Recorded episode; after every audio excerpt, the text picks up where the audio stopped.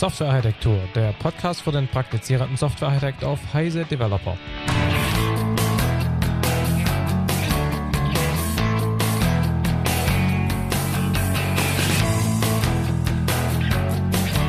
Microsoft Deutschland, Partner von Architektur, präsentiert Ihnen in dieser Folge ein Gespräch zwischen Stefan Tilkoff und Michael Stahl rund um das Thema Cloud Computing.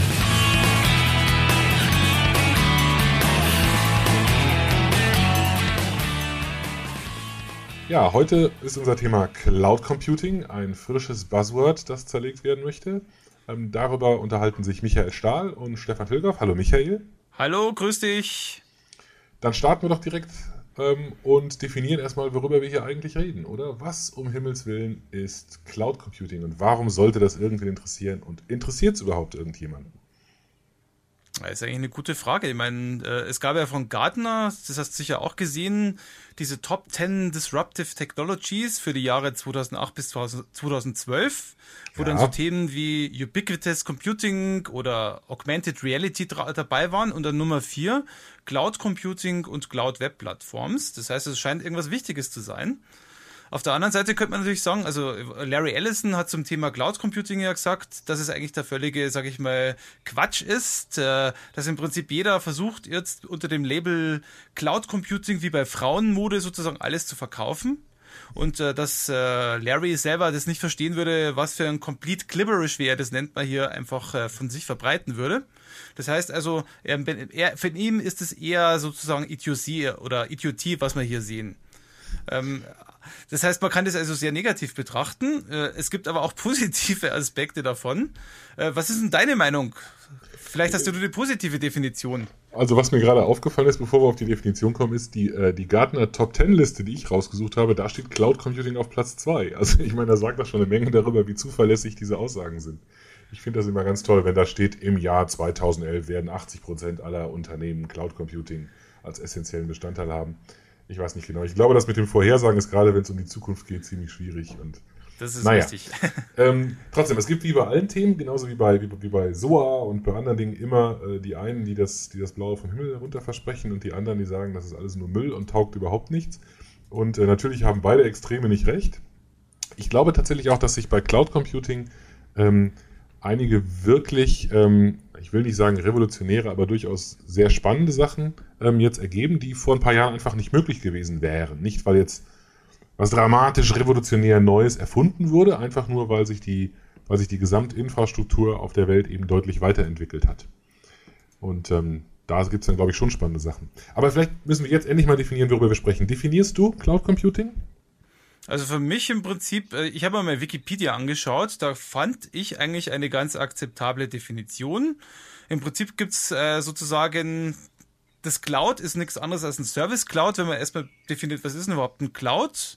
Das zerlegt sich dann nach äh, Wikipedia in drei, sage ich mal, Ebenen. Zum einen, du kannst natürlich die oberste Ebene Software as a Service, das hat ja auch schon jeder mal gehört mit Sicherheit. Das heißt, es sind so Applikationen wie Google Docs, wie ein Google Mail, wie ein Flickr oder wie ein Salesforce.com, wo du einfach Applikationsdienste oder Applikationen quasi über das Web oder über die Infrastruktur konsumieren kannst.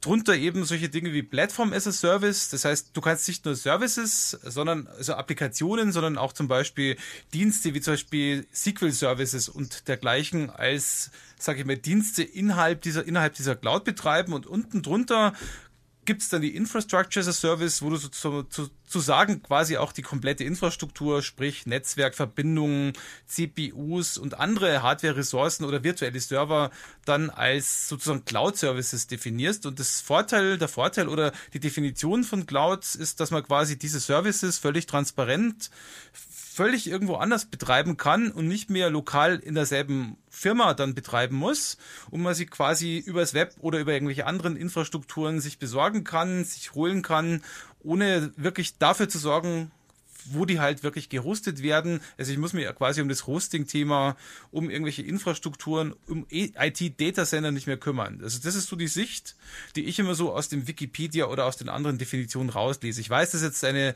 sage ich mal, relativ laxe Definition. Also eine richtige habe ich nicht gefunden, aber das ist das, wo ich eigentlich, sage ich mal, am meisten bis jetzt damit anfangen konnte. Also wie mhm. siehst du das? Ich habe noch eine ausgebuddelt. Ähm, man, man, recherchiert ja immer, ob sich andere vielleicht schon die Arbeit gemacht haben. Und zwar vom, ähm, vom NIST, das ist, glaube ich, das National Institute of Standardization oder so ähnlich, in den USA. Von denen gibt es eine hübsche Seite, packen wir auch in die Show Notes. Ähm, die äh, definieren auch ein paar Begriffe, das klingt ähnlich. Es gibt ein paar zusätzliche Aspekte, ähm, die ähm, vielleicht eher noch einen, ähm, einen Business-Charakter haben, nämlich ähm, die wesentliche Umwandlung vom, äh, von, von CAPEX in OPEX, also von Capital Expenses in Operational Expenses. Das heißt, ich muss nicht mehr irgendwas investieren, wenn ich ähm, irgendwas Neues machen will, sondern ich kann ähm, im Prinzip äh, während dieses etwas, was immer das sein mag, wächst, sozusagen einfach dynamisch die Kosten erhöhen. Das sind einfach laufende Betriebskosten und nicht initiale Investitionskosten. Ein schönes Beispiel ist, äh, wenn, ich, äh, wenn ich heute ein Startup gründen möchte, ich habe eine wahnsinnig tolle Idee, die mindestens so gut ist wie die der Google-Gründer. Ähm, und diese tolle Idee hat das Potenzial, ein paar Millionen oder ein paar hundert Millionen Benutzer ähm, ähm, anzuziehen dann ist es ganz schön schwierig, dafür ein ordentliches Datacenter im Vorhinein zu dimensionieren, wenn noch kein einziger dieser Kunden da ist. Ja.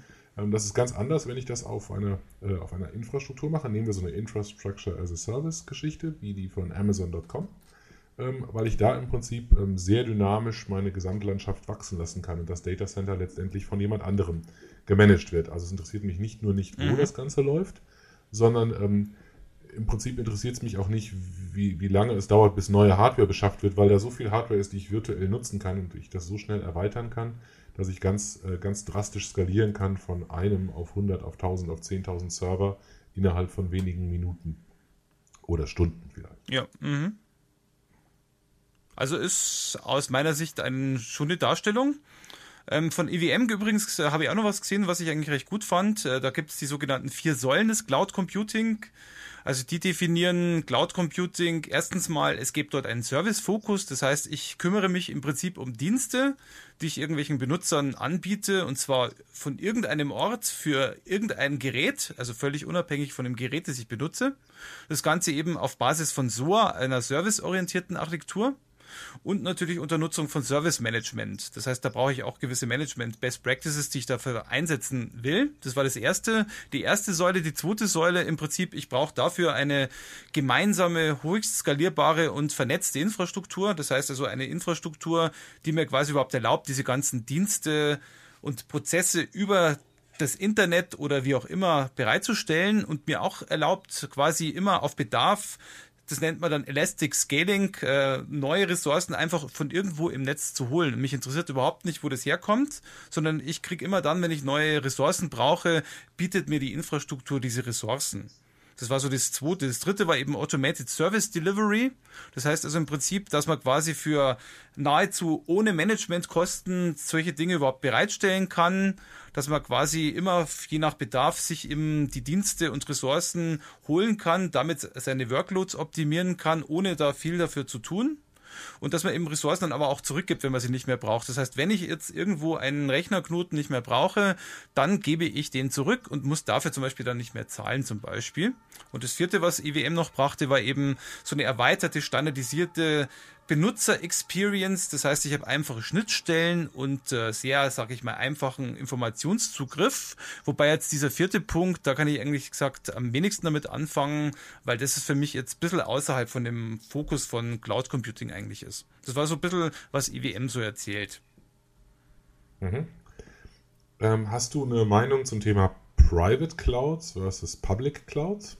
Das, das gibt, da gibt es ja eine Diskussion. Also wenn man jetzt mal anschaut, die Zeitschriften in letzter Zeit, äh, also früher gab es ja relativ viele, die gesagt haben, Public Clouds, das heißt, ich hole mir irgendwo Google, Amazon, benutze dort einfach deren Ressourcen, wenn ich selber zum Beispiel dafür nicht zahlen will und wenn ich selber kein Datacenter betreiben will. Und wenn man das aber selber betreiben möchte, dann macht man eben Public, äh, macht man Private Cloud. Das heißt, also ich betreibe diese Cloud Computing Infrastruktur selber. Aber in letzter Zeit kommen immer mehr kritische Stimmen auf, ja, dass das eigentlich völlig unsinnig wäre, eine Private Cloud zu machen, das würde sich komplett widersprechen und äh, man wüsste auch nicht, welche Technologien man dafür überhaupt verwenden solle. Das wäre auch von den Kosten her ein völliger Irrsinn. Das heißt also, meine Meinung ist, deckt sich da ein bisschen damit. Also aus meiner Sicht äh, machen Private Clouds nur wenig Sinn, weil man müsste ja dann relativ viel Infrastruktur bereitstellen. Und die Frage ist, was man sich dann dadurch wirklich ersparen könnte. Also im Prinzip das Modell aus meiner Sicht ist eher Public Clouds zu nehmen, allerdings eben mit all den damit verbundenen Risiken und Herausforderungen. Also wie siehst du das? Ist, das? ist das bei dir so ähnlich oder hast du denn eine andere Meinung? Also für mich kommt es sehr stark auf die Größe des Unternehmens an. In einem Unternehmen mit 20, 30, 50 Leuten ist es, glaube ich, völlig absurd, von einer internen Cloud äh, zu sprechen. Das ist, steht überhaupt nicht zur Debatte. Ähm, bei einem Unternehmen, das ein paar äh, tausend oder ein paar zehntausend ähm, Mitarbeiter hat und eine dementsprechend große eigene IT hat, ähm, stellt sich die Frage, ob man nicht die bereits bestehende Infrastruktur intelligenter nutzen könnte, indem man vielleicht mhm. so ein paar Gedanken davon übernimmt. Also ich finde auch, eigentlich gehört zu Cloud Computing der ähm, Zugriff auf, ähm, auf externe Ressourcen und eine gewisse Unsichtbarkeit. Im Prinzip, wenn man so will, eine Schnittstelle, äh, eine Trennung zwischen Schnittstelle und Implementierung auf einer ganz anderen Ebene. Also wenn ich ähm, so einen Cloud-Service nutze, dann will ich eigentlich nicht wissen, äh, mit welcher Hardware der da unten drunter implementiert ist und welche einzelnen Rechner da laufen, ob ich überhaupt äh, auf einem Rechner alleine bin oder ob ich mir den mit vielen anderen teile, interessiert mich alles eigentlich ja. gar nicht.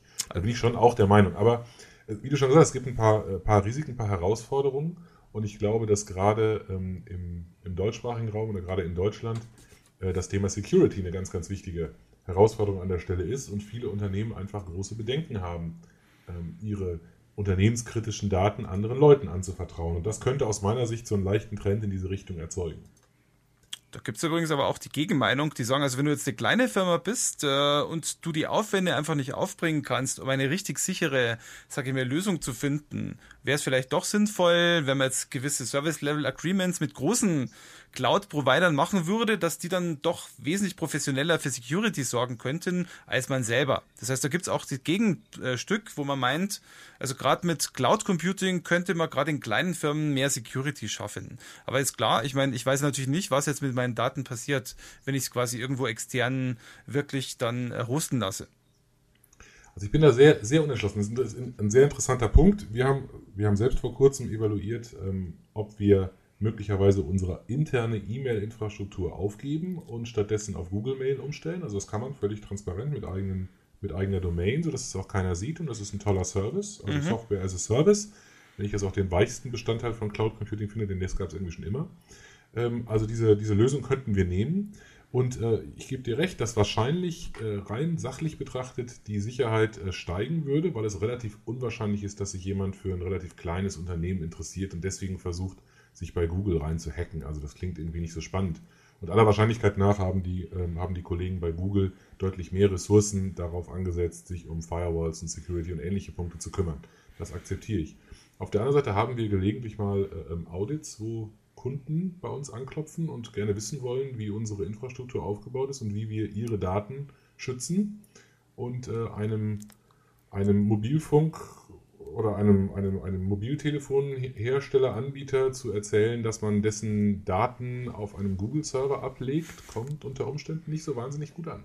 Das ist also richtig. Also auch, auch wenn es fachlich vielleicht oder sachlich vielleicht richtig wäre, das anders zu sehen, ist es schon ein Problem. Das kann ich mir bei vielen vorstellen. Es ja. mag auch so sein, und es ist, es ist auch bei anderen Aspekten so, dass ähm, es einfach rechtliche Gründe gibt, warum man das vielleicht einfach gar nicht darf. Also wenn ich jetzt ein, eine Krankenversicherung bin und Gesundheitsdaten äh, ähm, verwalte, dann äh, bin ich mir äh, ziemlich sicher, dass ich äußerst, groß, äußerst großen Ärger von ganz anderer Stelle bekomme, wenn ich diese Daten auf einmal ja. außer Landes auf irgendeinem Server speichere. Also auch diese, auch die Tatsache, dass die Cloud-Provider alle, fast alle in anderen Ländern ähm, stationiert sind, ähm, allen voran natürlich in den USA, ähm, lässt den einen oder anderen da schon durchaus mal das kritisch hinterfragen, wie gut die Idee ist. Das ist richtig. Ich meine, ich finde aber auch diese Idee, äh, eine Mail-Geschichte als Cloud zu betreiben, sehr mutig, aber nicht wegen der Sicherheit, sondern ich bin ja selber auch unter anderem Nutzer von Google Mail und hatte in letzter Zeit öfters mit Ausfällen zu kämpfen, wo ich dann definitiv dann über Stunden nicht an meine Mail kam.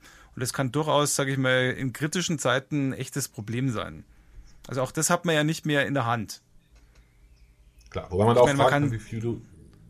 Also man kann fragen, wie, wie, wie viel du für deine Google Mail bezahlst. Ich zahle nichts dafür, das ist schon richtig, aber Genau. man verlässt sich ja doch drauf. Ich zahle natürlich schon dafür, weil Google mir natürlich im Endeffekt äh, jedes Mal irgendwelche Werbung einblendet. Das heißt, die machen das ja nicht aus Nächstenliebe und aus Herzensgüte, sondern dass Google das alles bereitstellt, wie auch alle anderen Firmen, die man jetzt hier nennen könnten, geschieht ja auch aus kommerziellen Interessen. Das ist ja ganz klar. Und insofern ist es zwar vordergründig umsonst, aber sage ich mal, wenn man es genau betrachtet, hat das natürlich ein ganz klares äh, kommerzielles Ziel. Und äh, Okay, Man- akzeptiert. Aber auf der anderen Seite ähm, zeigt das so ein bisschen, wie wichtig es eigentlich ist, dass man, äh, gerade wenn man sich auf Clouds verlässt, bei, bei, bei unternehmenskritischen Prozessen, dass man halt sowas wie ein SLA, SLA hat, also irgendein Service Level Agreement, das einem zumindest mal deutlich hinschreibt, mit was für einer Verfügbarkeit man da rechnen kann.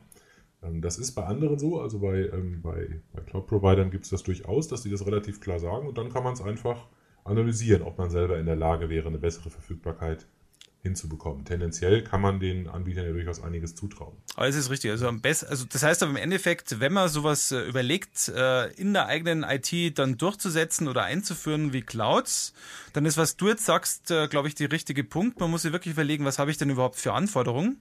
Also bezüglich Sicherheit, bezüglich Availability zum Beispiel oder Zuverlässigkeit. Und äh, welche Garantien gibt mir denn überhaupt dieser Cloud-Hersteller? Der kann ja unter Umständen meine eigene Service- oder IT-Abteilung sein, aber ich muss doch mir überlegen vorher, was habe ich denn für Ziele und kann ich die überhaupt erreichen? Wer mir die überhaupt garantiert? Mhm. Da sind wir uns ja einig. Das heißt also im Prinzip nützt mir nichts, wenn ich dann eine reduzierte CAPEX oder OPEX-Kosten habe, also Infrastrukturkosten habe. Wenn ich aber zum Beispiel in kritischen Zeiten einen Webshop betreibe und dann nicht mehr erreichbar bin, gerade im Weihnachtsgeschäft zum Beispiel, dann habe ich ein echtes Problem. Dann nützt mir auch die reduzierten Kosten nichts, sondern die werden relativ leicht aufgefressen. Ganz klar. Das heißt, man braucht hier eine ganz klare Kosten-Nutzen-Rechnung an der Stelle. Genau, das, die, die, die, die gleiche Diskussion haben wir auch schon geführt bei der, beim Abhängigmachen von Services, die von extern angeboten werden im Kontext von, von serviceorientierten Architekturen, im Kontext von SOA. Willst du dazu vielleicht ein bisschen was sagen? Zu Clouds und SOA, zum Buzzword Doppelbingo? Also wie wir jetzt ja bei IBM gesehen haben, in diesen vier Säulen, da wird ja klar ein Jungteam zwischen SOA und Clouds hergestellt. Das heißt, die sagen einfach, äh, für uns ist Cloud Computing nichts anderes als eine Anwendung von SOA. Das heißt also im Prinzip SOA ist eine Basis für Cloud Computing und ähnlich siehst du das ja auch bei Microsoft, wenn du zum Beispiel Software as a Service und solche Geschichten siehst. Das sind also nicht, nicht zufällig, sage ich mal, relativ ähnliche Geschichten. Das heißt, SOA ist für mich aber nicht die einzig mögliche Plattform oder, sage ich mal, das einzig mögliche Paradigma, um Cloud Computing zu machen. Weil wenn man jetzt mal überlegt, Grid Computing oder andere Dinge, die wir früher schon hatten, hatten relativ wenig mit SOA zu tun. Aus meiner Sicht ist aber SOA natürlich ein ideales Paradigma, weil es genau die, sage ich mal, Dinge, die man dazu braucht, wie zum Beispiel transparenter Dienstzugriff und dergleichen unterstützt. Also für mich ist SOA eine, deswegen auch eine richtige Technologie, um dieses ganze Cloud Computing wirklich zu implementieren. Ich sehe schon, wir werden uns bestimmt trefflich streiten, wenn wir mal eine SOA-Episode machen. Ähm, die Begrifflichkeiten, um die wir da diskutieren, die kann man ja in viele Richtungen auslegen. Ich glaube, wir haben schon mal, schon mal gesagt, dass man, äh, dass unter SOA ja jeder gerne versteht, was er gerade darunter verstehen möchte. Ein bisschen habe ich das Gefühl, äh, um da auch mal ein bisschen was Kontroverses zu sagen, ein bisschen habe ich das Gefühl, dass die Anbieter ähm, im Moment gerade viel Spaß dran haben äh, oder, oder, oder sehr stark darauf achten, dass bloß SOA auch in der Cloud Story vorkommt, weil das sonst so klingt, als würden sie jetzt was ganz anderes missionieren.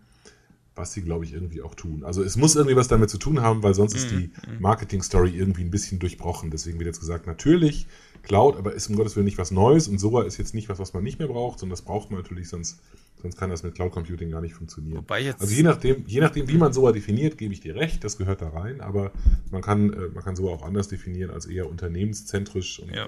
Re Reorganisation der Unternehmens-IT. Das hat dann, glaube ich, nicht so wahnsinnig viel damit. Ich meine, das Problem, also SOA ist im Prinzip eher eine Technologie, wie ich zum Beispiel jetzt wirklich meine, sage ich mal, Dienste und meine Funktionalität wirklich äh, netzweit zerlege in, sage ich mal, Schnittstellen, in Dienste und in Clients zum Beispiel. Das ist auf einer ganz anderen Ebene als Cloud Computing, was ja eher eine Hosting-Technologie ist, wenn man es genau nimmt. Also genau genommen spricht man wirklich von zwei völlig verschiedenen Dingen, wenn man so möchte. Also SOA ist die eine Seite, wirklich diese ganze, sage ich mal, architekturelle und technologische Grundlage für mich und Cloud Computing ist eher diese Hosting-Technologie, die ja eher businessorientiert ist und dort eben klare kommerzielle Ziele verfolgt und eben so ein Hosting-Modell entsprechend einführt. Bin mir nicht ganz so sicher. Vielleicht können wir das diskutieren, wenn wir diese, diese drei Varianten, du hast die vorhin ja schon erwähnt, Software as a Service, Platform as a Service, Infrastructure as a Service, nochmal noch mal von unten nach oben durchgehen. ähm, und vielleicht auch über ein paar Beispiele sprechen. Also vielleicht ist dem einen oder anderen nicht ganz klar, was es da eigentlich tatsächlich gibt auf dem Markt und vielleicht können wir uns da ein paar rausgreifen. Ähm, soll ich mal mit dem Infrastructure as a Service Thema anfangen? Gerne. Ähm, also für mich ist das Paradebeispiel an der Stelle die Elastic Computing Cloud von Amazon. Also Amazon ist überhaupt ein, ein, einer der Pioniere. Ähm, wenn ich zwischendurch immer mal wie so ein Amazon-Fanboy klinge, dann tut mir das leid, aber ich finde das, was die machen, wirklich ziemlich beeindruckend und, äh, und ziemlich stark. Ähm, in dieser Amazon EC2 kann man sich im Prinzip virtuelle Server initialisieren. Das geht sehr leicht. man kann zum Beispiel so ein Kommandozeilen-API benutzen ähm, man kann sich verfügbare Images auflisten lassen. Da gibt es dann allerlei Debian-Varianten, Ubuntu-Varianten, äh, viele verschiedene Systeme, ähm, die unterschiedlich vorkonfiguriert sind. Man kann sich eines davon aussuchen und dann sagen, mach mir bitte eine neue Instanz eines solchen Images. Und äh, je nach Image ist zwischen 60 und 120 Sekunden später ein neuer virtueller Server verfügbar. Und auf dem kann man dann beginnen, ähm, entsprechende äh, Dinge einzurichten, die man dafür gerne haben möchte ähm, äußerst ähm, mächtige Angelegenheit. Das ist insbesondere deswegen auch spannend, weil man auch eigene Images machen kann. Also wenn man jetzt selber zum Beispiel ähm, eine, ähm, eine bestimmte Konfiguration haben möchte, zum Beispiel um das eigene Webangebot zu unterstützen, kann man das ebenfalls als ein solches privates Image ablegen und dann ebenfalls in so kurzer Zeit eine neue Variante davon erzeugen. Und das ist in der Tat sehr nah an diesem, an diesem Hosting-Modell. Das ist im Prinzip so, als ob man bei einem, äh, bei einem ISP ähm, einen neuen virtuellen Server oder einen neuen Root-Server ähm, initialisiert, nur dass es halt nicht äh, ein paar Stunden oder ein paar Tage dauert, sondern eben im Minutentakt ähm, erledigt werden kann. Und diese Kommandozeilen-Werkzeuge, die es da gibt, machen nichts anderes als die Web-Service-APIs zu benutzen, die ähm, zur Verfügung stehen, um solche Instanzen anzulegen. Das heißt, man kann die gleiche, ähm, die gleiche Technologie auch benutzen, um aus einer Anwendung heraus neue ähm, Instanzen anzulegen, wenn sie gerade benötigt werden. Genau.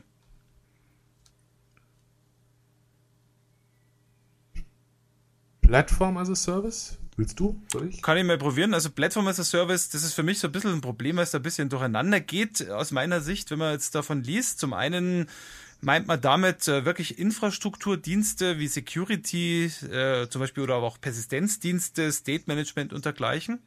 Auf der anderen Seite, wenn du zum Beispiel jetzt Windows Azure anschaust, dann wird dort unter Platform as a Service eher gesehen, zum Beispiel Dinge wie SQL Services, Datenbankzugriffe, also oder Identitätsdienste bei Live Services oder Kontaktdienste zum Beispiel oder meinetwegen der Servicebus äh, für .NET Services. Das heißt, da gibt es ganz verschiedene Dinge, sowohl auf der Applikationsseite als auch eher auf der Infrastrukturseite, die dort unter Platform as a Service definiert werden. Aus meiner Sicht ist der Begriff etwas schwammig. Ich weiß nicht, ob es dir genauso geht, aber mein Eindruck ist bisweilen so. Also ich denke, die Grenzen sind relativ fließend, gerade zwischen Infrastructure und Plattform, da gebe ich dir recht. Ähm, es gibt so ein paar gemeinsame Dinge. Zum Beispiel gibt es sowohl bei Azure als auch bei Amazon ähm, einen Queuing Service. Äh, Im Prinzip, wenn man so will, ein, ein JMS oder ein MSMQ, je nachdem, ob unsere Zuhörer aus der Java oder der .NET-Fraktion stammen, die halt einfach in der Cloud lebt. Eine Queue, wo ich auf, der, auf dem einen Ende der Welt etwas reinstecke und am anderen Ende der Welt wieder raushole. Und das ist schon so ein Stück Middleware, wenn man will, Middleware in the Cloud oder Platform as a Service Konzept, das sehe ich da schon eigentlich ganz gut drin. Das andere, was ich äh, interessant finde, ist die Idee, dass ich mein, nicht nur meine Daten in die Cloud hineinschicke, sondern mein Programm in die Cloud hineinschicke. Also zum Beispiel mit der Google App Engine oder mit so einer Plattform wie Force.com, das ist die Plattform von, von Salesforce oder die für Salesforce, nicht nur, aber auch für Salesforce-Nutzer genutzt werden kann. Da kann ich halt mein Programm gleich einem Anbieter übergeben, der das dann für mich ausführt. Das heißt, im Prinzip programmiere ich nicht mehr gegen, eine, gegen ein Betriebssystem oder ich konfiguriere nicht mehr eine Instanz eines Betriebssystems, irgendeinen Server, ich programmiere auch nicht einfach nur gegen eine JVM, sondern wenn man so will, gegen eine Higher Level JVM, die auf einer oberen, auf einer, auf einer Ebene weit, weit, äh, deutlich weiter oben liegt und dann eben auch dynamisch herausskaliert werden kann. Und äh, diese Dienste, die, sind, die gehen aus meiner Sicht, deswegen habe ich gerade so ein bisschen widersprochen, die, die sind mehr als nur ein reines Hosting. Also irgendwie fühlt sich das für mich anders an. Da habe ich das Gefühl, es ist wirklich was Neues und es gibt auch dann wirklich einen Bezug zum Thema Architektur.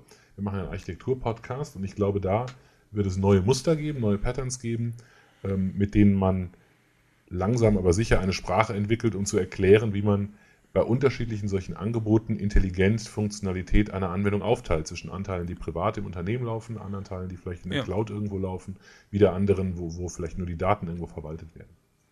ist vielleicht noch ein wichtiger Punkt, weil, den du gerade erwähnt hast, weil ich war jetzt in verschiedensten Veranstaltungen zum Thema Cloud Computing.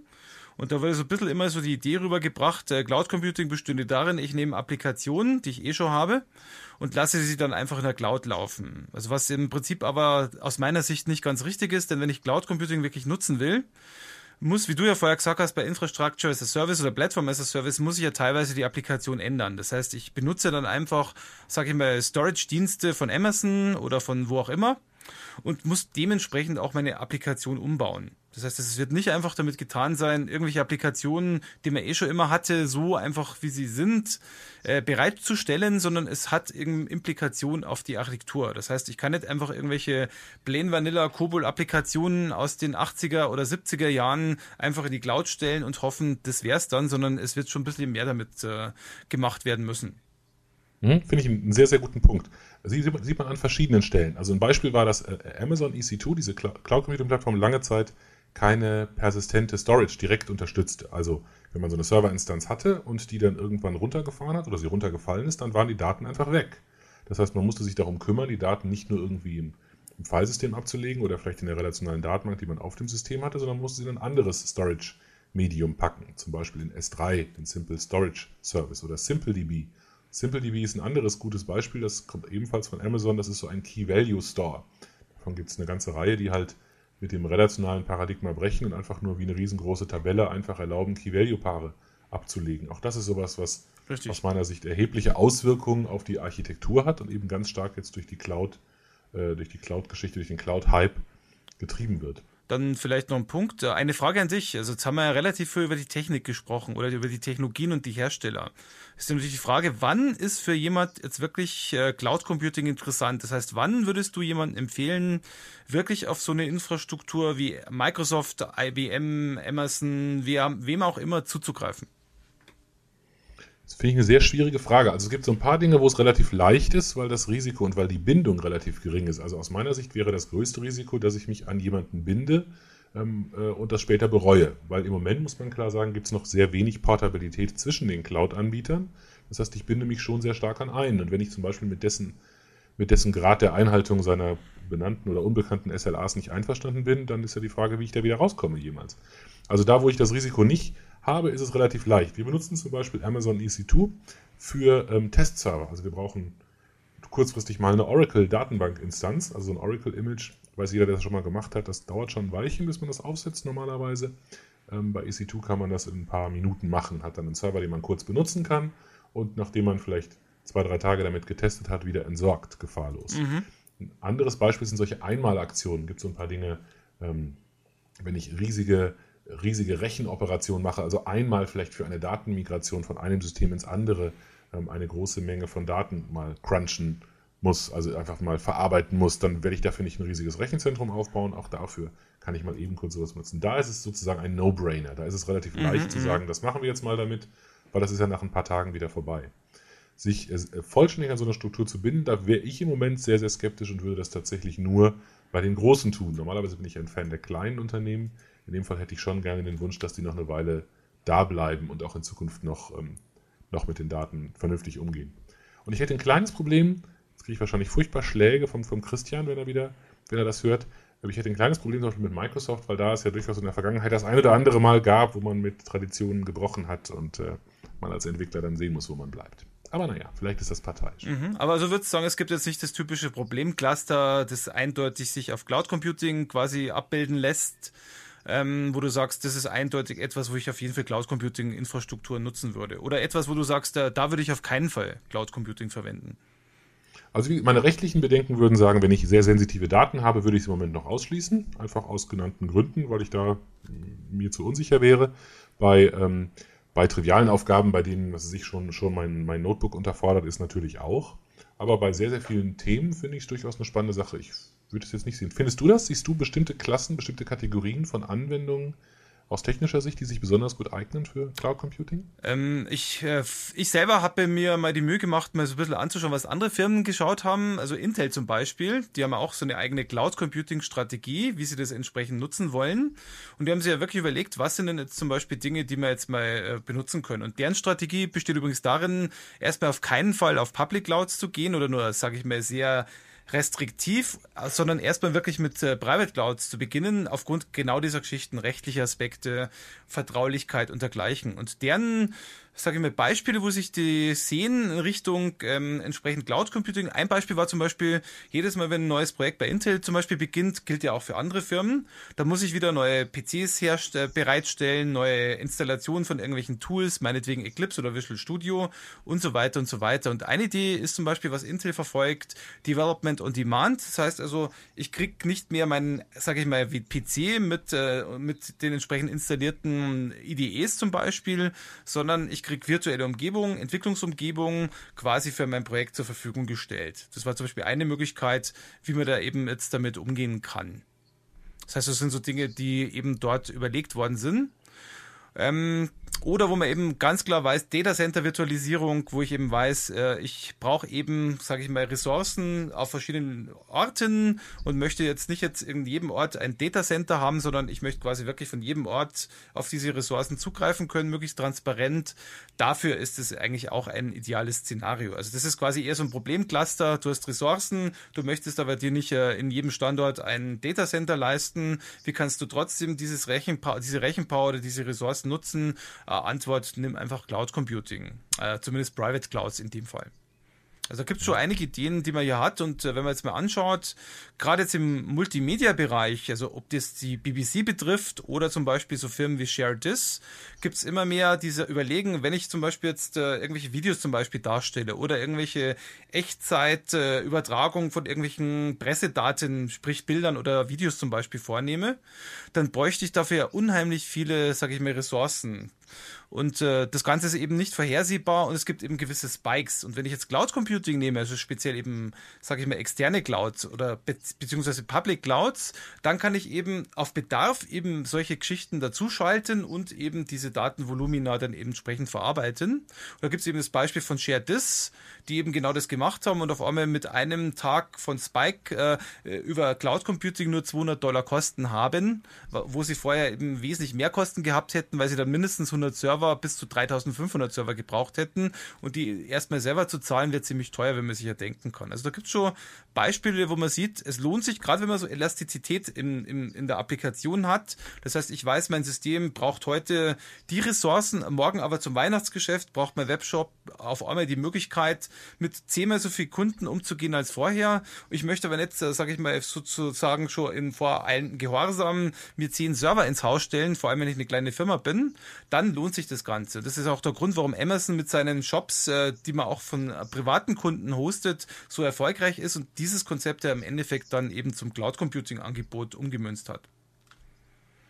Hm, das ist ein interessanter Aspekt. Also bei Amazon kann man ja wirklich beobachten, die haben irgendwann mal ähm, begonnen, ihre Infrastruktur immer weiter auszubauen für ihre eigene Nutzung. Die haben sich halt ähm, selbst Dinge ähm, zusammengebaut und irgendwann haben sie äh, ähm, bemerkt, dass das etwas, etwas ist, was man auch verkaufen kann. Also sie haben einfach gemerkt, dass ihre Infrastruktur zu groß ist, um nur von ihnen selbst genutzt zu werden. Und äh, diesen Trend kann ich mir durchaus vorstellen, auch bei anderen Unternehmen. Wenn die sich nicht entscheiden, selber in die Cloud zu gehen, entscheiden sie sich vielleicht irgendwann ihre Dinge selbst äh, zur Verfügung zu stellen. Das finde ich passt eigentlich ganz gut da rein. Also weil du gerade mit dem, mit dem Shop sagtest, ne? Amazon selbst muss eine große Elastizität in der eigenen Infrastruktur haben und die nur für sich selbst zu nutzen, wäre auch wieder eine Verschwendung von Ressourcen an der Stelle. Genau.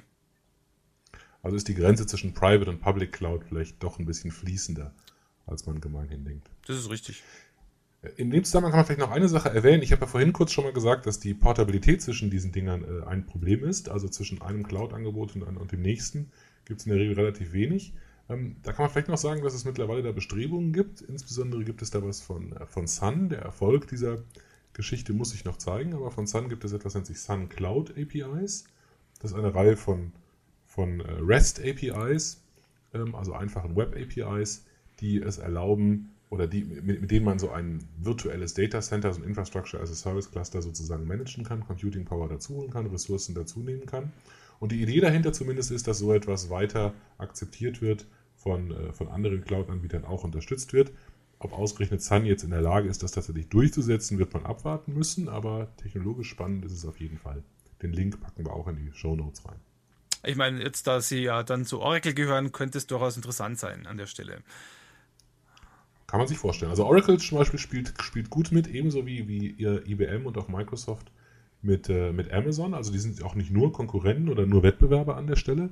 Man kann also zum Beispiel sich eine äh, IBM WebSphere-Instanz ähm, mal eben in der Amazon Cloud ähm, installieren. Und das ist wirklich ein riesiges, riesiges, ein riesiger Timesaver. Das ist wirklich toll, dass man das kann, wenn man sowas braucht. Und äh, es gilt auch für eine Oracle-Datenbank und es gilt auch für Microsoft-Server. Ähm, und dabei muss man sich noch nicht mal um die Lizenzen Gedanken machen, weil das Usage-Modell ja äh, ähm, auf, ähm, auf Nutzungsbasis erfolgt und bei den Dingen, bei denen halt kommerzielle Lizenzen notwendig sind, zum Beispiel bei den Microsoft-Umgebungen, ist das einfach dann in den Preis einkalkuliert. Das heißt, man kauft nicht mehr vorher irgendwas, sondern man bezahlt pro CPU-Stunde halt ein bisschen mehr. Genau. Jetzt haben wir ja so ein bisschen, so ein bisschen schon angerissen, Cloud Computing äh, und Migrationen zu Cloud Computing. Du hast ja gesagt, zum Beispiel jetzt eben, Problem könnte die Interoperabilität sein oder die, sage ich mal, Plattformabhängigkeit des Vendor-Login, das ich habe. Ähm, vielleicht können wir noch ein bisschen überlegen, was sind jetzt, wenn ich jetzt Architekt von einem System bin und ich bekomme die Frage gestellt, äh, ich habe mich entschieden für Cloud Computing. Was könnten da jetzt Probleme oder Herausforderungen bei der Migration meiner jetzigen Umgebung in eine Cloud-Infrastruktur sein? Was würdest du sagen, was sind jetzt so die knackigen Probleme, denen ich gegenüberstehe? Also das Offensichtlichste fände ich vielleicht ähm, die Frage des Datentransfers. Also wenn ich ähm, eine tolle Idee habe, die ich äh, mit, einem, mit schicken Cloud-Algorithmus, mit so einem MapReduce oder so, äh, wunderbar auflösen könnte ähm, und mir dabei perfekt von Amazon helfen lassen könnte oder von Google oder von wem auch immer, um riesige äh, Rechnercluster auf mein Problem loszulassen, dann ist ja immer noch die Frage, wie bekomme ich die Input-Daten dahin und die Output-Daten wieder zurück. Selbst wenn ich eine schnelle Internetverbindung habe, wenn meine Daten einfach ein paar hundert Gigabyte oder Terabyte sind, dann ist das durchaus ein sehr, sehr ähm, spannendes Problem, das man irgendwie lösen muss. Richtig. Es gibt da von ich sage ja Amazon-Fanboy, tut mir leid, da weiß ich halt mehr drüber als über die anderen. Also vielleicht gibt das bei den anderen auch schon. Wir werden aber nicht von Amazon, Amazon gesponsert, sage ich dazu. Nee, nee, leider. Vielleicht sollten wir da mal dran arbeiten. ähm, auf jeden Fall gibt es von Amazon ähm, äh, auch seit kurzem eine Import-Export-Schnittstelle. Da kann man äh, schlicht seine Festplatten hinschicken. Ähm, das schickt man so eine, so eine ähm, ähm, Festplatte mit bestimmten Spezifikationen einfach hin und dann spielen die das ein. Den kostet 80 Dollar pro Medium plus irgendein Handling-Fee pro pro Stunde, die sie damit rumgefummelt haben. Ähm, und da gibt es einen, einen, schönen Spruch von, vom äh, Jim Gray, dem, dem leider verstorbenen, zumindest verschwundenen Datenbankguru von Microsoft, der irgendwann gesagt hat, in Sachen Throughput kann man mit einem LKW voll mit Tapes oder im übertragenen Sinne Festplatten einfach nicht konkurrieren. Also wenn ich den durch die Gegend schicke und vollpacke, ja. das schafft, schafft kein Netz. Ähm, und insofern solche, solche spannenden Probleme, denke ich, müssen die anderen zumindest auch in den Griff kriegen. Haben sie vielleicht schon in, in, in, den Griff ja. Dabei hätte man das zumindest geregelt. Nicht die Security-Frage, aber zumindest mal die Datentransferfrage. Was sagst du zum Thema Testen? Also im Prinzip, äh, Daten ist ein wichtiges ja. Thema, aber wenn ich zum Beispiel jetzt eine Cloud-Applikation baue und äh, meinetwegen eine Public Cloud verwende bei Amazon, wie schaut es denn mit dem Testen aus? Also wie kann ich denn wirklich meine Applikation testen? Spannende Frage. Also möglicherweise setze ich sie ja, setze ich, baue ich sie ja für einen Fall, den ich noch nicht ausprobieren möchte, weil mir die Kosten dafür einfach zu groß wären. Also mhm. Ähm, ich denke, auch dafür werden wir geeignete Teststrategien entwickeln müssen. Ich habe sie noch nicht in der Schublade. Ich weiß nicht, hast du da schon Gedanken zu? Ich habe da ehrlich gesagt auch noch keine Ideen dazu. Ich habe nur mal mit Werner Vogels gesprochen, das ist der CTO von Amazon. Der hat einmal wortwörtlich gesagt, also ähm, ich soll mir mal überlegen, sie haben 60.000 Rechner, zumindest galt es damals noch, inzwischen haben es sicher noch mehr. Und äh, sie können dann nicht mehr kurz 60.000 weitere Rechner hinstellen, um was Neues zu testen. Das müssen sie wirklich im laufenden System testen. Das heißt, ein Problem ist immer dann, ich muss das im laufenden Betrieb testen ich kann also nicht mehr unabhängig auf einer Testmaschine arbeiten, sondern das ist quasi in der Dimension nur beschränkt möglich, wobei man allerdings mit virtualisierten Lösungen, zum Beispiel VMware und dergleichen, schon einiges tun kann. Könnte ich mir vorstellen. Aber es hat natürlich seine Grenzen. So mit kurz 1000 äh, Kunden, äh, sage ich mal, zu simulieren, das könnte durchaus äh, spannend sein. Mhm. Interessanter Punkt. Das habe ich ja schon in anderen Infrastrukturen, in anderen komplexen Infrastrukturen gesehen, dass man anfängt, die äh, Testbarkeit sozusagen als Attribut in, die, in das laufende System einzubauen. Also ähnlich wie man eine Mandantenfähigkeit einem System beibringt, kann man eben sagen, alle Requests, bei denen ein Attribut oder ein Header oder was auch immer, ein Soap-Header oder ein HTTP-Header gesetzt ist, genau. der sagt, das ist nur Test, wird grundsätzlich von sämtlichen Knoten zwingend anders behandelt. Und das kann man auch vorher testen. Dann kann man halt durch die echte Infrastruktur zumindest ein paar Test-Requests durchschicken. Ja, guter Punkt. Ich meine, ein anderer Punkt, den, der mir nur einfällt, ist eben die Kapazitätsplanung, weil es hört sich ja immer so schön an. Also ich brauche für höhere Kapazitäten entsprechend mehr Ressourcen, aber wie plane ich das Ganze? Also wie kriege ich wirklich einen Überblick, wie das bei mir zum Beispiel ausschaut in meiner konkreten Umgebung? Das ist äh, leicht gesagt, aber nicht immer ganz so trivial. Klar, da kann man auch wieder eine Grenze ziehen zwischen Infrastructure as a Service. Wenn ich nur Infrastruktur kaufe, dann muss ich mich jetzt selber drum kümmern. Ja. Im Bedarfsfall weitere dazu zu kaufen. Wenn ich eine Plattform habe, à la Google App Engine, dann ist das Thema für mich sozusagen in Anführungszeichen erledigt. Möglicherweise erlebe ich eine genau. sehr unangenehme Überraschung. Ähm, aber auch da kann man das in der Regel deckeln, was man ausgibt. Mhm. Ähm, wahrscheinlich hilft auch da nur es einfach ähm, auf einen zukommen zu lassen. In aller Regel ist man ja froh, wenn man solche Probleme hat, dass man zum Beispiel zu viele Kundenanfragen hat. Das, darüber ist man in der, in der, Regel ja nicht. Ich meine, ein anderer Punkt ist natürlich, wie, wie du so sagst, wenn ich immer überlege, was ist jetzt Infrastructure as a Service, Platform as a Service oder Software as a Service, was ich selber nutze, kann ich mir vielleicht daraus auch berechnen, was ist jetzt wirklich mein Return on Investment. Also was erwarte ich mir von dem System? Ich baue ein System meistens nicht, weil mir so viel Spaß macht, Software zu entwickeln. Natürlich auch, aber im Prinzip äh, mein, sage ich mal, Auftraggeber hat natürlich da kommerzielle Ziele und jetzt zu berechnen, ob sich das Ganze für ihn dann wirklich lohnt, ist dann für mich auch eine Herausforderung. Also rentiert sich das? Ich meine, so Beispiele wie jetzt von der New York Times, äh, ist ein, glaube der meistzitiertesten Beispiele, 11 Millionen Artikel, die man irgendwo in seinem historischen, sage ich mal, Archiv hatte, die wollte man zu PDF konvertieren, hätte dafür hunderte von Rechnern gebraucht, 4 Terabyte von Speicher und äh, Monate von Verarbeitungszeit und hat dafür eine Cloud Computing Umgebung genommen mit einem Tag äh, von Rechenleistung für 240 Dollar und das war's dann. Das heißt, es hört sich immer, sage ich mal, recht schön an, ist aber, glaube ich, nicht immer so ganz trivial wie jetzt bei der New York Times, weil ich glaube, das war eine relativ simple Applikation. Datenkonvertierung äh, ist jetzt nicht quasi das äh, Komplexeste, was man sich so denken kann. Also, aber sagen wir, in der Realität wird es dann wahrscheinlich schwieriger sein und wesentlich äh, schlimmer, sich diese, sage ich mal, Kosten-Nutzen-Beziehung auszurechnen. Mhm. Ja, dem stimme ich zu. Ähm, was man, glaube ich, auf jeden Fall aber sagen kann, ist, es ist sehr, sehr günstig, sich mit dem Thema auseinanderzusetzen. Ich glaube, wenn man so ein bisschen vorausschauend ähm, unterwegs ist als Architekt, dann lohnt sich das, das auch mal zu tun. Ähm, die ähm, Google-Angebote kann man alle kostenlos ausprobieren, sei es Google App Engine oder die G-Data APIs. Das ist vielleicht das, was man bei Google Plattform as a Service eher nennen kann. Ähm, es gibt ähm, natürlich die Amazon-Dinge, die kosten, äh, kosten ein bisschen Geld, also gibt es nicht ganz umsonst, aber wer ein Amazon Account hat und darüber schon mal Bücher kauft, der kann auch das relativ einfach benutzen. Ähm, ich nehme an, habe ich noch nicht ausprobiert, ich nehme es an, dass es auch bei Microsoft Azure entsprechend kostenlose Testangebote gibt. Ähm, und insofern hat man dann eine relativ geringe Einstiegshürde, um sich dort einfach mal umzuschauen und ein paar Dinge auszuprobieren. Das ist richtig. Also es gibt es bei Microsoft genauso. Da gibt es auch die, sage ich mal, Adoption-Programme, man, an denen man teilnehmen kann, vor allem wenn man größere Firma hat oder größere Applikationen durchführt. Und es gibt sicher auch einiges, was man Windows Azure so testmäßig mal ausprobieren kann.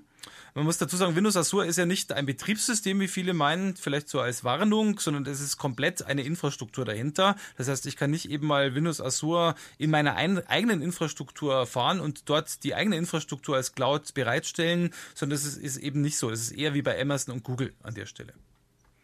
Mhm. Weil das immer wieder zu, sag ich mal, Fehlinterpretationen führt. Okay.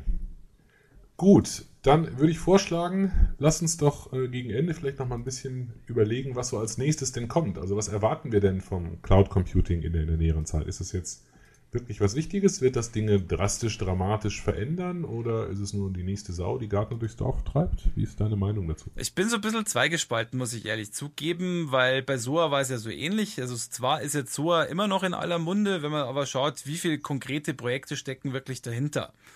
Äh, dann hat sich das doch relativiert. Vor allem die Projekte, die man früher glaubte, die man jetzt da mit SOA machen kann, zum Beispiel eben gerade diese Services überall irgendwo integrieren von allen Orten der Welt, von allen möglichen Herstellern, das hat sich ja nicht bewahrheitet. Aber man hat viele SOA-Geschichten implementiert, aber eher intern in den Firmen. Und ich glaube, bei Cloud Computing wird es einen ähnlichen Trend geben.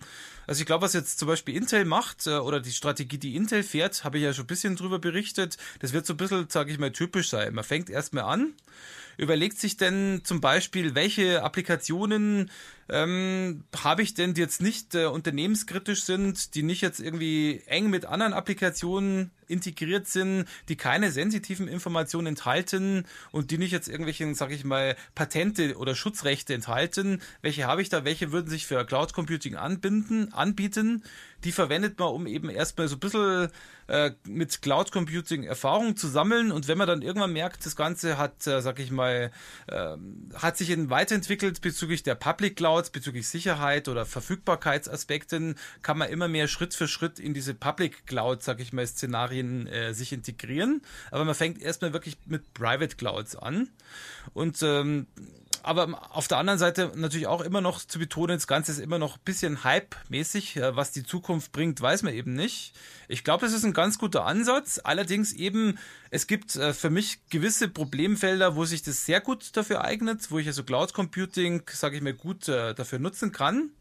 Aber es gibt auch viele Applikationen, wo das eben nicht der Fall ist. Und wir müssen irgendwo auf eine, sag ich mal, realistische Einschätzung kommen. Wo sind jetzt wirklich Anwendungsfälle, wo das ganz klar ein Fit ist, also wo das ganz klar passt und wo sind jetzt Anwendungsfälle, wo man eben sagt, naja, also dafür ist eben Cloud Computing nicht gedacht. Das heißt also, so wie jetzt die Situation, mache alles, was du machst mit Cloud Computing, das wird sich wahrscheinlich in Zukunft nicht so realisieren lassen. Also zumindest ist das meine Einstellung. Ich bin da jetzt bisschen so auf diese Ernüchterungskurve. Mhm. Wie schaut es bei dir okay, aus? Vielleicht, vielleicht, bin ich da noch nicht angekommen. Also ich bin im Moment schon, schon sehr begeistert, schon eine Weile. Ich habe so ein bisschen das Gefühl, dass das Web das Ganze treibt, wie bei vielen Dingen. Also viele, also früher kamen die für mich spannenden Architekturideen immer eher aus großen Unternehmen, ne? so klassische Enterprise-Geschichten. Das waren die Dinge, die wirklich, wo wirklich die großen Systeme gebaut wurden. Also nicht irgendwelche kleinen Spielzeuggeschichten, sondern große, spannende Sachen. Und mittlerweile werden die richtig großen, richtig spannenden Sachen eigentlich ähm, außerhalb gebaut. Also eine richtig spannende Architektur ist die von eBay oder die von Amazon. Das finde ich höchst interessant und ich glaube, dass von da das sozusagen als Trend jetzt auf uns zukommt, weil da einfach die äh, Anforderungen so groß sind und die ganze, die ganze Architektur, das ganze Web einfach sehr gut zu dem Thema passt. Also da bin ich schon sehr überzeugt. Was ich als ein wirklich kritisches Problem ansehe, ist dieses verfluchte Security-Problem. Also das Thema Security und die rechtliche Situation. man kommt dem auch nicht so leicht bei. Also selbst wenn man also ich kann mich an diesem Name-Dropping natürlich auch beteiligen, will ja nichts naschen. Ich habe mich auch mal mit Werner Vogels unterhalten darüber, dass ähm, selbst wenn Amazon.com in Deutschland ähm, ein, ein Rechenzentrum aufbauen würde, ähm, dann wäre auch das keine Lösung dafür, weil äh, also es, es, gibt mittlerweile eine, eine Europe Zone bei Amazon, also man kann sich durch mhm. Patents gründen und so, hat man damit das schon im Griff. Aber selbst dann wäre das ja immer noch ein Unternehmen, das zu 100% oder zumindest mehrheitlich äh, Amazon USA gehört. Und ich glaube, dass damit einfach auch dauerhaft ein Problem bestehen wird, wenn man damit rechnen muss, dass ähm, die, die ähm, Regierung in einem fremden Land einfach anordnet, dass bestimmte Daten jetzt rausgegeben werden müssen. Das ist einfach eine Hürde, die, glaube ich, zumindest Großunternehmen nicht so leicht überwinden können. Aber das lässt sich ja, ja. relativ ja. einfach lösen, sobald, äh, sobald inländische Unternehmen damit anfangen. Und darauf warte ich wirklich ja. relativ sehnlich. Also ich warte darauf, dass ein großer Systemintegrator, haben wir ein paar von in Deutschland, ähm, anfängt, sowas hier anzubieten, damit man ruhigen Gewissens zu einer Bank gehen kann, die sowieso Outsourcing betreibt und ihre, und ihre ganzen Mainframes einem, einem Dritten übergibt, die dann mit gleichem guten Gewissen sagen könnte, wir machen das halt virtuell. Und dann haben wir, glaube ich, wirklich eine spannende Architekturoption mit spannenden Möglichkeiten. Also vielleicht kann ich noch was dazufügen und zwar, ich gebe dir schon recht, äh, ich sehe das zum Beispiel bei uns, bei Siemens, äh, in zwei, sage ich mal, verschiedenen, sage ich mal, Blickwinkeln. Zum einen ist natürlich Siemens mit SAS selber ein Service Provider oder ein Hoster der also quasi so Infrastrukturen bereitstellt. Also baut dann eben entsprechend auch oder unterstützt Enterprise-Applikationen, da sehe ich das genauso. Ich sehe es aber auch bei uns in der Firma, wir machen ja relativ viel Embedded-Systeme, also Dinge, die einfach in irgendeiner, sag ich mal, in einem Zug laufen oder in irgendeinem, sag ich mal, MR-Gerät oder in irgendeinem, sag ich mal, Kraftwerk zum Beispiel. Und da ist natürlich die Frage, was fange ich damit äh, mit Cloud Computing an? Wesentlich anders als jetzt beim Enterprise-System. Ich würde das durchaus sehen, die meisten Systeme heute sind Embedded-Systeme, auch das meiste Geld wird damit verdient, darf man nicht vergessen. Aber gerade für diese Enterprise-Geschichten, also für interne IT zum Beispiel, oder für solche Geschichten wie eBay, Google und so weiter, von denen man ja am meisten spricht, obwohl eigentlich das meiste Geschäft mit Embedded-Systemen gemacht wird, weltweit in der IT, äh, dafür ist es natürlich schon interessant. Also darum würde ich sagen, es gibt durchaus Applikationsklassen im Embedded Realtime-Bereich, Bereich, wo jetzt Cloud Computing relativ uninteressant sein dürfte, oder eben relativ viele im Enterprise-Bereich, wo das halt eine spannende Lösung ist. Da, also darum würde ich das ein bisschen, sag ich mal, äh, aus verschiedener Perspektive sehen. Ja, akzeptiert. Ich möchte bitte nicht meine Kraftwerksteuerung in der Cloud laufen. Will ich doch hoffen. Gut, ähm, hast du dem noch was hinzuzufügen oder sind wir dann langsam am einem guten Also das Ende? Einzige, was ich jetzt empfehlen würde, ist, dass man sich wirklich mal mit dem Thema beschäftigt als Architekt, dass man wirklich auch mal Hand anlegt an solchen Dingen wie Amazon, wo man ja auch eine Testlizenz kriegen kann oder zumindest oder relativ günstig auch mal damit rumspielen kann. Einfach Erfahrung sammeln und auch das, sage ich mal, so ein bisschen wachsam sein. Wo könnten denn in meiner, sage ich mal, eigenen Umgebung Applikationen sein, die jetzt im Augenblick nicht so laufen, wie sie tun oder wie sie es tun sollten? Wo könnte man da mit äh, Cloud Computing ansetzen, vielleicht einen Gewinn draus ziehen? Also durchaus offen für die Technologie sein, aber auch nicht unkritisch. Das wäre jetzt mein Tipp. Und das für einen Architekten, Architect always implements wichtig, damit selber auf, aber erstmal Erfahrung zu gewinnen. Okay, dem schließe ich mich kommentarlos an. Vielen Dank, Michael, für ein spannendes Gespräch und ähm, danke an die Zuhörer. Mir ist auch gefallen und ebenfalls danke an die Zuhörer. Tschüss. Tschüss.